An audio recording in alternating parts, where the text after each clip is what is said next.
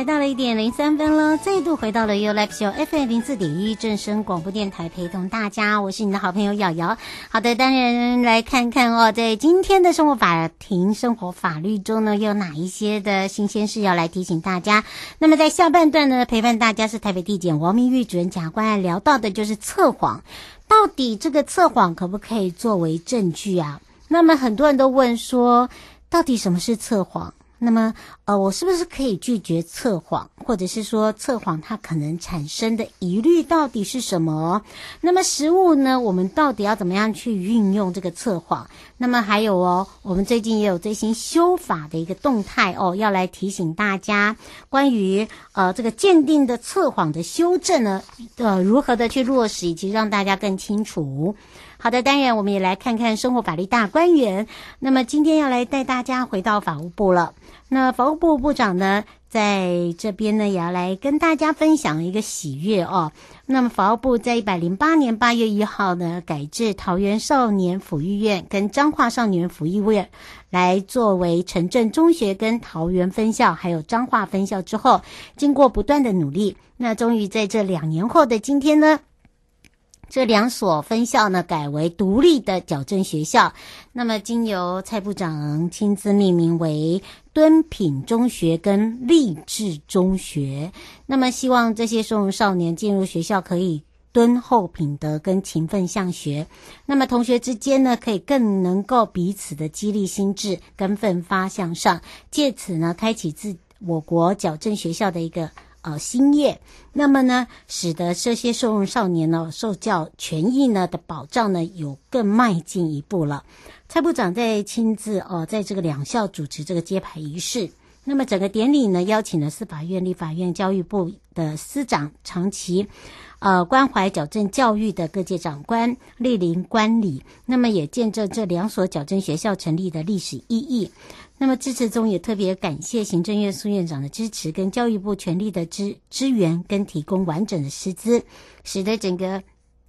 社校的工作呢，可以顺利来做推动，也非常感谢司法院、立法院跟监察院，还有社会各界对于收容少年的关怀不停歇，让这些少年矫正工作持续成长之外，还有精进。而敦品中学跟励志中学的成立呢，有别于过去的少年矫正机构，在编制上特别纳入了教师、辅导教师、特教教师、心理师、社会工作师等专业的辅导人力。那么，以多元的专业来提升矫正教育处遇的一个过量，呃，以及呢，部长也勉励这两个学校的师生呢，将以敦品励志的这四个字来谨记在心，推动矫正教育上呢，来用培育敦厚品格跟激励志气为一个首要，透过学校的教育矫正过往不良的习惯之外，可以达到教育。呃，跟矫正的部分，改过向上，重新学习的目的。那么，敦品中学、励志中学，同时也肩负了少年矫正及教育辅导的责任跟任务。未来呢，经由矫正跟教育人员的携手合作，可以共同共筑更完善的健全少年矫正环境。透过呢，锲而不舍的耐心跟爱心，还有因材施教，再搭配上专业的辅导。帮助曾经误入歧途的收容少年入校后可以安定沉淀，培养敦品、励志情操，进而成长蜕变跟重拾信心，也找回属于自己的未来，让每一个同学都可以顺利的回归于社会。这两校的揭牌呢，在部长主主持之下呢，由各与会的长官贵宾共同揭开。象征我国矫正教育的呃这个一大步哦，那么也让我们社会大众可以更清楚了解。除此之外呢，其实你会发现，COVID-19 疫情之后，很多的受用人的家庭哦，真的是受到很大的冲击，生活上更显得艰困。那么今最近呃，这个很多的受用人哦，都很忧心啊，忧心忡忡啊，这个未来到底要怎么办？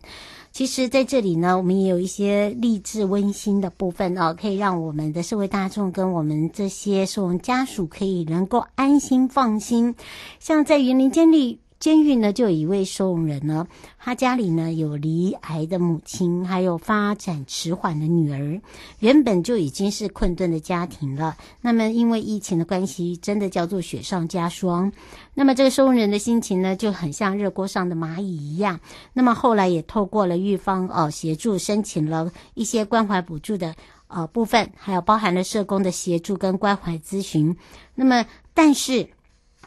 你还是没有办法让他放下一颗心，这个忐忑不安的心哦，真的叫做呃如释重负啊。那么他非常谢谢哦，在疫情期间呢，也呃真的是及时雨的帮助，让他呢可以继续守护他的家庭之外，也坚信啊、这个真心悔改的决心。另外呢，在高雄女子监狱的送人，呃，他名字叫小林，好了，我们用这样来做一个化名。他先是听闻。在住家遭到不明货车撞损，然后导致呢父亲呃这个呃李北北在这个临近学校卖菜的生意哦就这个一落千丈。更糟的就是今年的六月呢，他的父亲因为跌倒造成了右脚粉碎性骨折，又开刀，接二连三的事件，呃使得照顾父亲生活起居的重症就落在他只有年仅十一岁的儿子叫小智。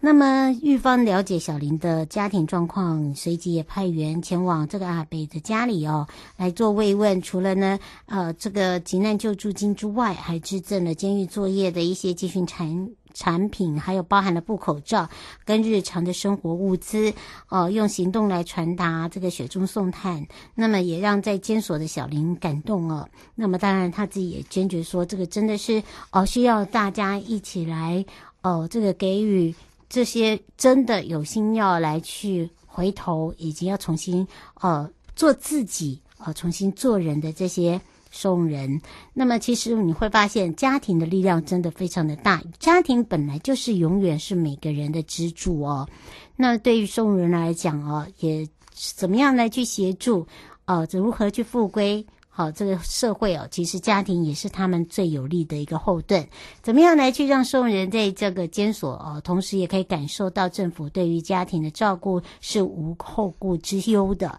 让他们可以真的重新去反省、去改过，出狱后不再犯。那么呢，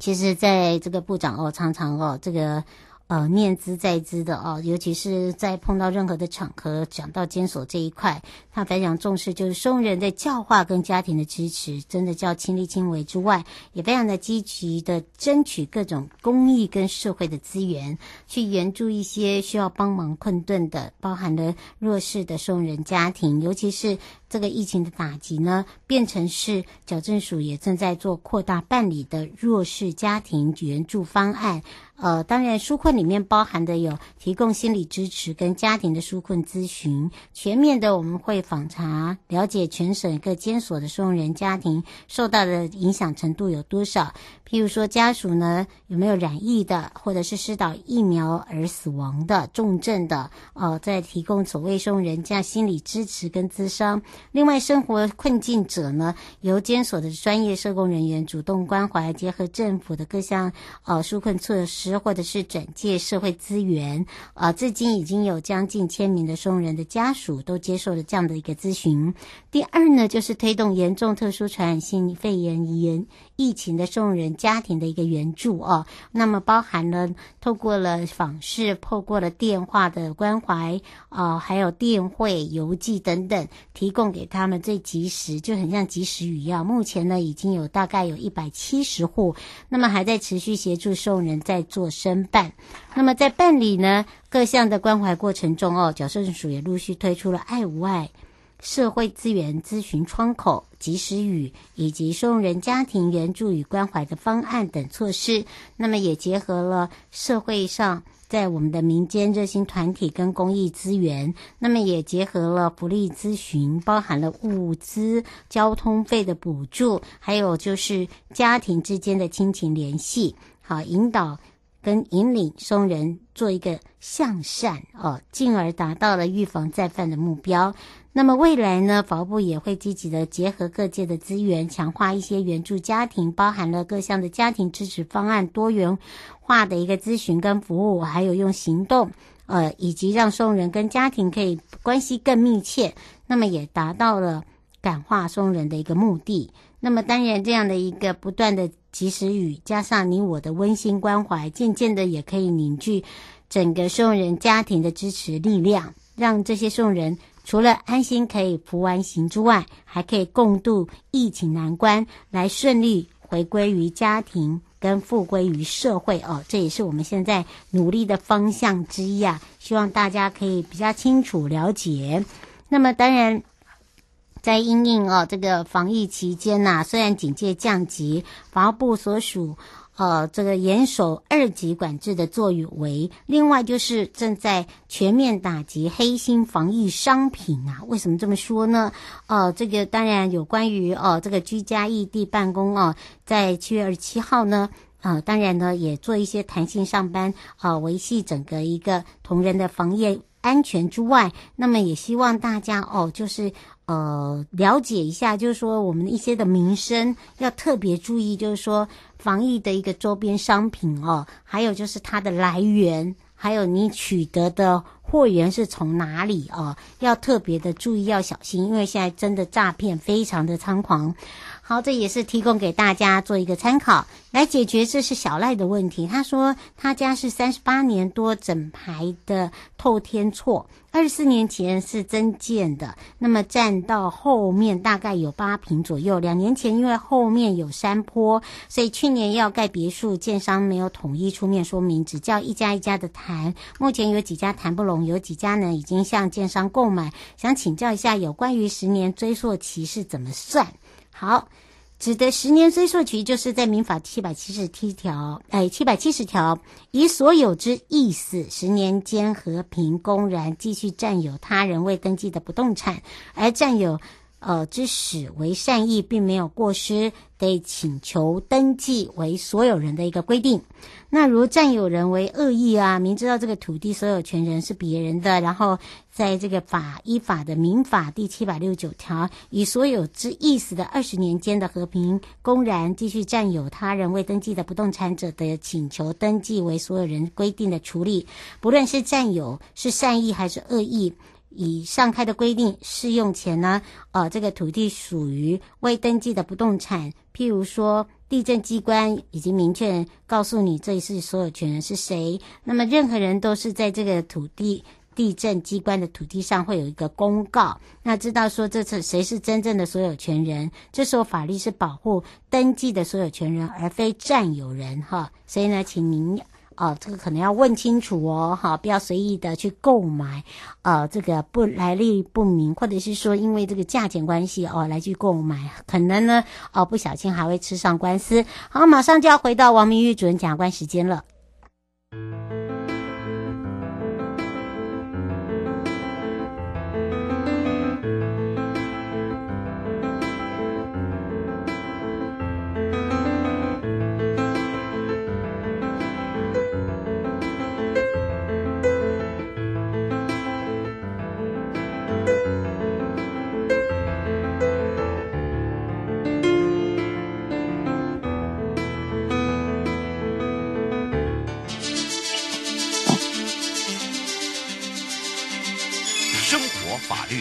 Go Go Go！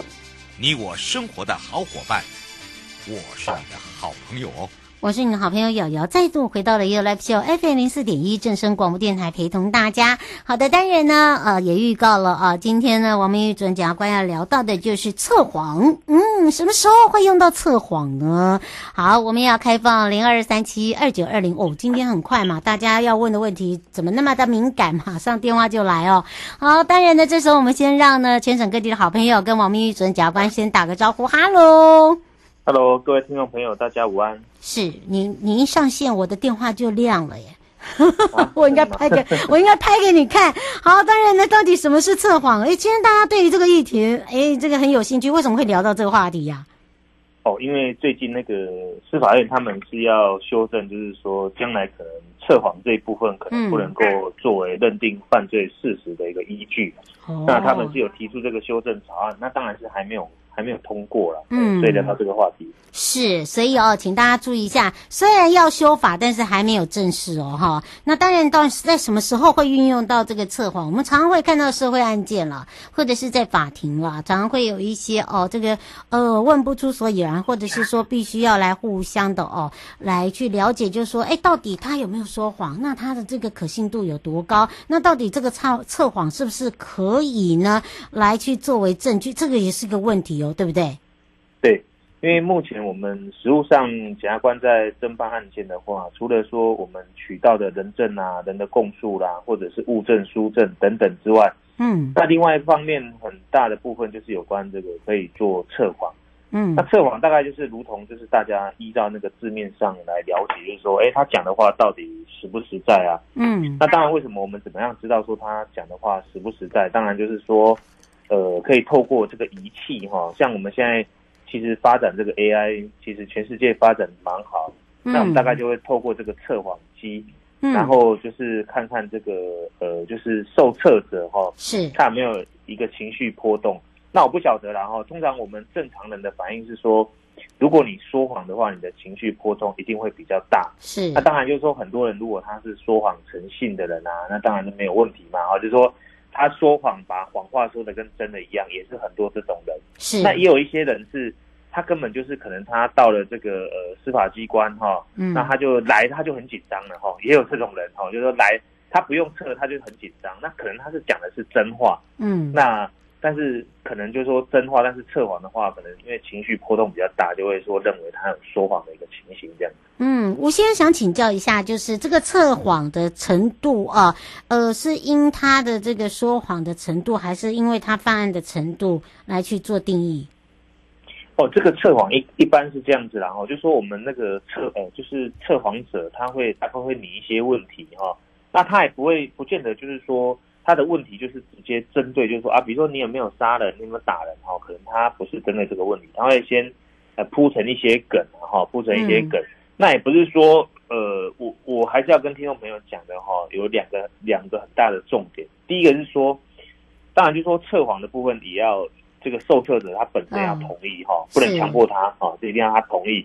因此，我们最高法院其实他有大概就是。呃，列了一些要件，也就是说，我简单讲，就是说啊，第一个可能要他同意啊，然后比如说像这个呃，测谎者要经过很好的一个训练，那仪器也要是一个很正常的一个状况之下，那包含像受测者他本身的身心状况都要正常，那没有什么外力干干涉，嗯，那你要符合这些要件哦，我们才能够去做测谎，不是说啊，反正我觉得你讲讲话不实在，拖来就给你测，不可以这样子哈，我们还是有一些法定的要件，这是第一个。嗯，那第二个我要讲的是说，呃，就是我们呃在呃司法实务里面不能说哈，就是呃测谎当做唯一的一个证据啦哈，不可以这样子。嗯、就是说，你除了测谎之外，你还是要一些呃客观的一些证据来佐证，不能说啊、呃，就是呃我这个案子都没有证据，然后就把你拖来，然后就测谎，然后就测谎说啊不实在好，就代表你有罪，不可以这样子。我们要还要有一些其他的佐证哈来搭配。那这样子的话才，才呃才能够当做这个认定犯罪事实的一个依据，这样。嗯，是刘先想请教一下哦，就他说有一些这个呃这个谈话性节目也会用到测谎机啊，是不是这个测谎机是随随时都可以随手所呃取得？他写的随手取得好像不大可能吧？